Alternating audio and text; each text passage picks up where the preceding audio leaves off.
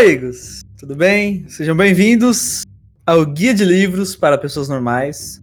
Eu sou Bruno Ramalho e hoje estou aqui sozinho. Faz muito tempo que eu não estou aqui sozinho. O episódio 10 foi sozinho.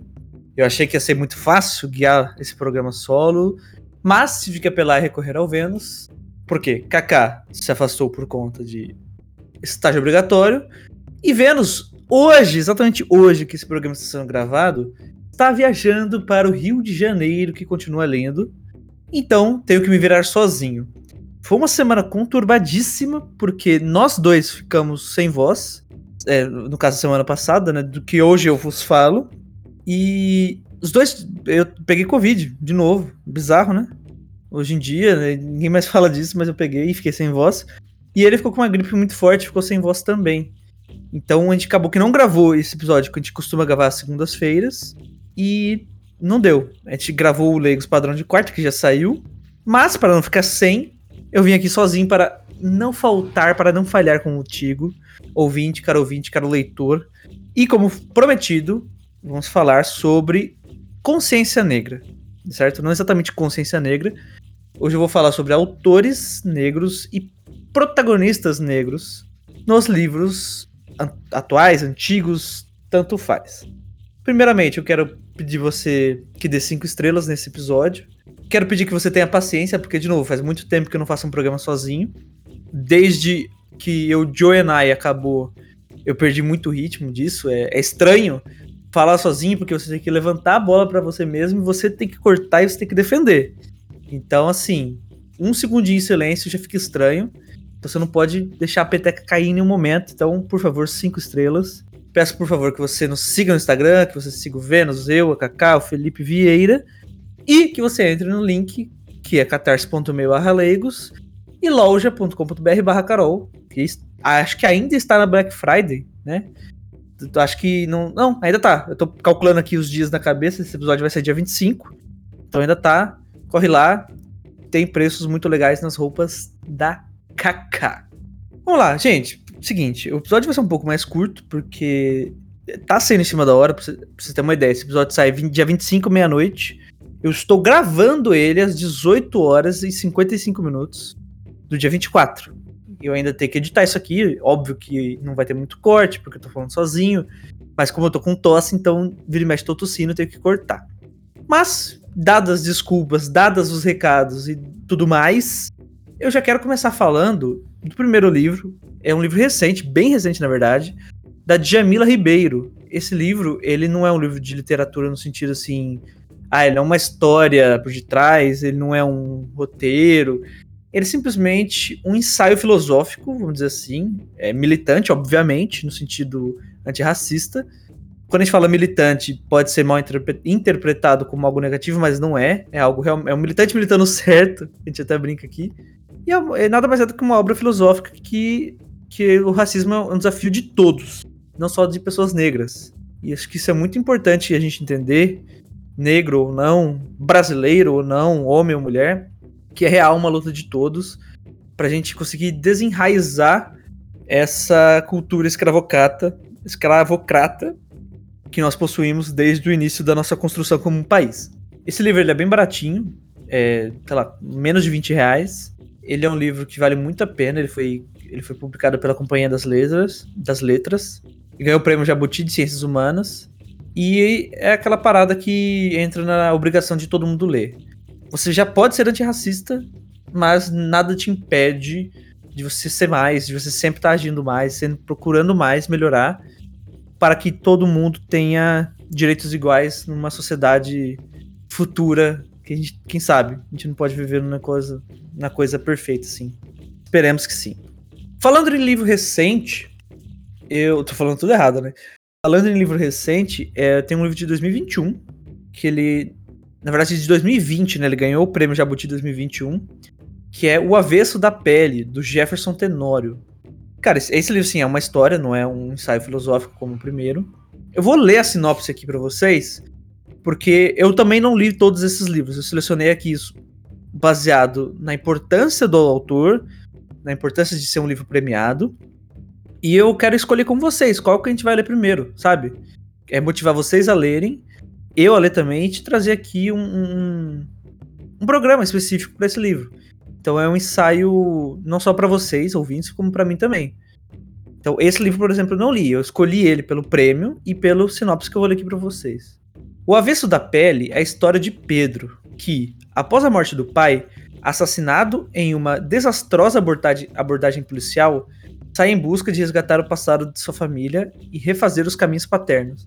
Então já começa ali, né? Desastrosa abordagem policial. Nada do que a gente já não conhece aqui do Brasil e do mundo, de um policial mal intencionado, que tem, infelizmente tem na nossa corporação, não generalizando, mas uma abordagem desastrosa acabou matando o homem negro. É, não foi a primeira vez que a gente ouviu falar disso, não vai ser a última, infelizmente. Temos que mudar isso, né? E o livro aborda essa parte em relação ao pai dele. Com narrativa sensível e por vezes brutal, Jefferson Tenório traz à superfície um país marcado pelo racismo e por um sistema educacional falido, em um denso relato sobre as relações de pais e filhos. Então não só é um livro antirracista, no sentido de que está contando ali a versão de um homem negro que teve o pai assassinado, um homem negro também né, assassinado pela polícia, mas também a relação de pai e filho, que é muito conturbada no, no nosso país, né? É, eu acredito que no mundo também, mas eu vou falar pelo nosso país porque é onde eu vivo e onde eu sei. É muito comum você achar é, é relação difícil entre pai e filho, né? Principalmente porque os homens é, mais velhos, os homens mais antigos, eram muito problemáticos em questão de, de entender a, os problemas modernos, de entender, enfim, a vida moderna, vamos dizer assim, a vida que um homem chora, a vida que um homem negro sofre racismo e é racismo, não é frescura, qualquer outro tipo de problema, né? E é isso. Então esse livro aqui, ele também é baratinho. Ele tá hoje custando 29 reais na, no qualquer site que tá na promoção.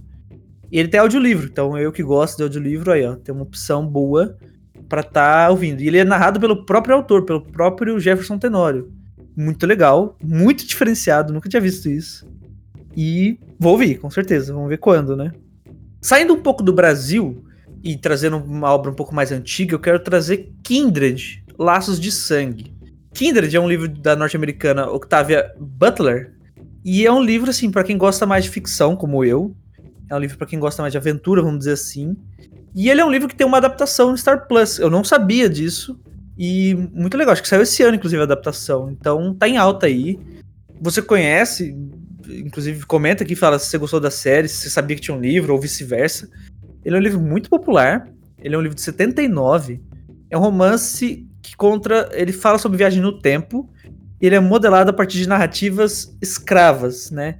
É uma mulher que. Eu não vou falar muito.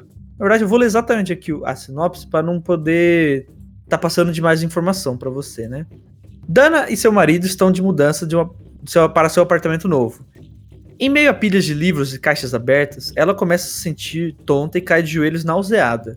Então, o mundo se despedaça. Dana, repetidamente, se encontra à beira de uma floresta, próxima a um rio, uma criança está se afogando e corre para salvá-la, mas, assim que arrasta o menino para fora da água, vê-se diante de um cano de uma antiga espingarda. Em um piscar de olhos, ela está de volta ao seu novo apartamento, completamente encharcada. É a experiência mais aterrorizante de sua vida, até acontecer de novo, e de novo, e de novo. Quanto mais o tempo passa, no século XIX, no Maryland, pré-guerra civil, um lugar perigosíssimo para uma mulher negra, mais consciente Dana fica de sua vida pode acabar antes mesmo de ter começado. Abre aspas. Ah tá, isso aqui são citações, é isso. Ela fica intercalando entre o presente e o passado numa época de escravidão, uma época muito perigosa para ela estar viva. Então, não só a protagonista é uma mulher negra, Dana é uma mulher negra, como Octavia Butler é uma autora americana negra. Então, é uma dupla citação aí, não só de protagonismo, como de autora. Não conheci essa, esse livro, vou ler, vou assistir a série e também podemos debater aqui junto. Certo, rapaziada?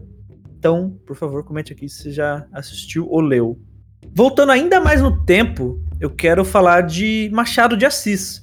Eu sei que é bater em martelo na mesma tecla, né? Falar que Machado de Assis foi negro, mas ainda assim, hoje em dia, tem gente que não sabe que Machado de Assis foi um homem negro e eu quero citar algumas obras aqui, não vou falar especificamente de uma só, É, pô, Machado de Assis, obviamente você conhece alguma coisa, mas só se você não, se não tá associando o nome e tal, eu vou relembrar algumas coisas aqui. Por exemplo, temos, por exemplo, temos Memórias Póstumas de Brás Cubas, temos Quincas Borba, temos Dom Casmurro, temos o Alienista, temos a Igreja do Diabo, enfim, temos muitíssimas coisas do século XVII. E sim, Joaquim Maria Machado de Assis foi um homem negro, nascido no Rio de Janeiro, e é considerado por muitos críticos o maior nome da literatura brasileira.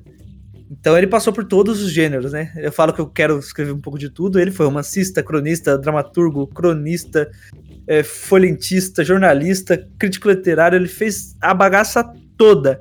Ele testemunhou a abolição da escravatura e a mudança política no país quando a República substituiu por Império. Aliás, quando a República substituiu o Império.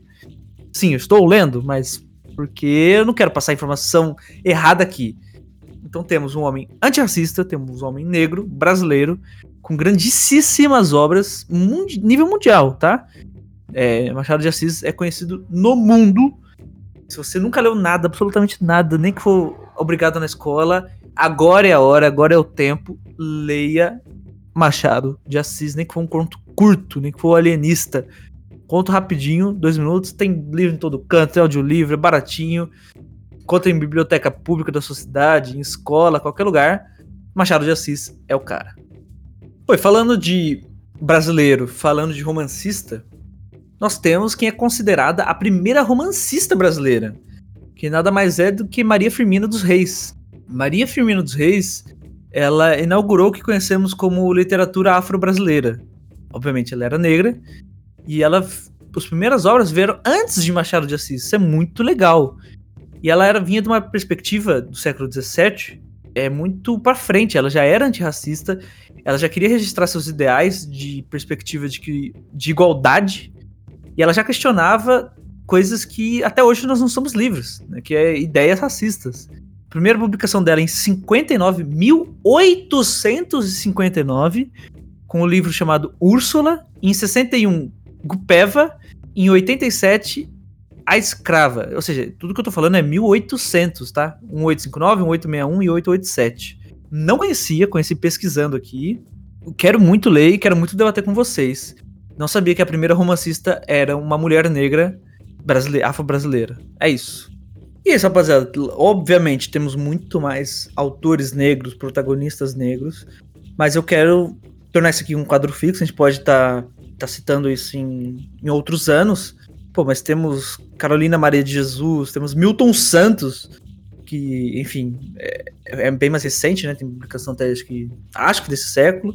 Temos Lima Barreto, temos muita gente que ficou de fora, principalmente do Brasil. Mas eu não vou ficar citando todo mundo aqui primeiro, porque eu quero conhecer mais dessa cultura, quero ler mais disso. Então, a gente vai encerrando por aqui. Novamente, cinco estrelas, por favor. Compartilhe esse episódio com aquele amigo que é engajado com causas sociais antirracistas. É, pede indicação para ele, pede para ele me indicar, para ele vir falar comigo no Instagram, seja o meu pessoal, no do Leigos, livros sobre negritude em si, não necessariamente sobre antirracista, qualquer tipo de coisa. Eu quero estar tá sabendo, quero estar tá conversando com vocês. Eu adoro conversar com vocês, adoro feedbacks. E é isso, nos vemos semana que vem. Eu me despeço, ou como eu mesmo falo errado, eu me despido. Peço perdão por estar sozinho, por não ser tão engraçado, porque quando está sozinho é difícil. Até porque o tema também não é para ser engraçado, é para ser um tema mais sério. Eu lhes dou, lhes dou um grande abraço, um grande abreijo. Até mais e fui!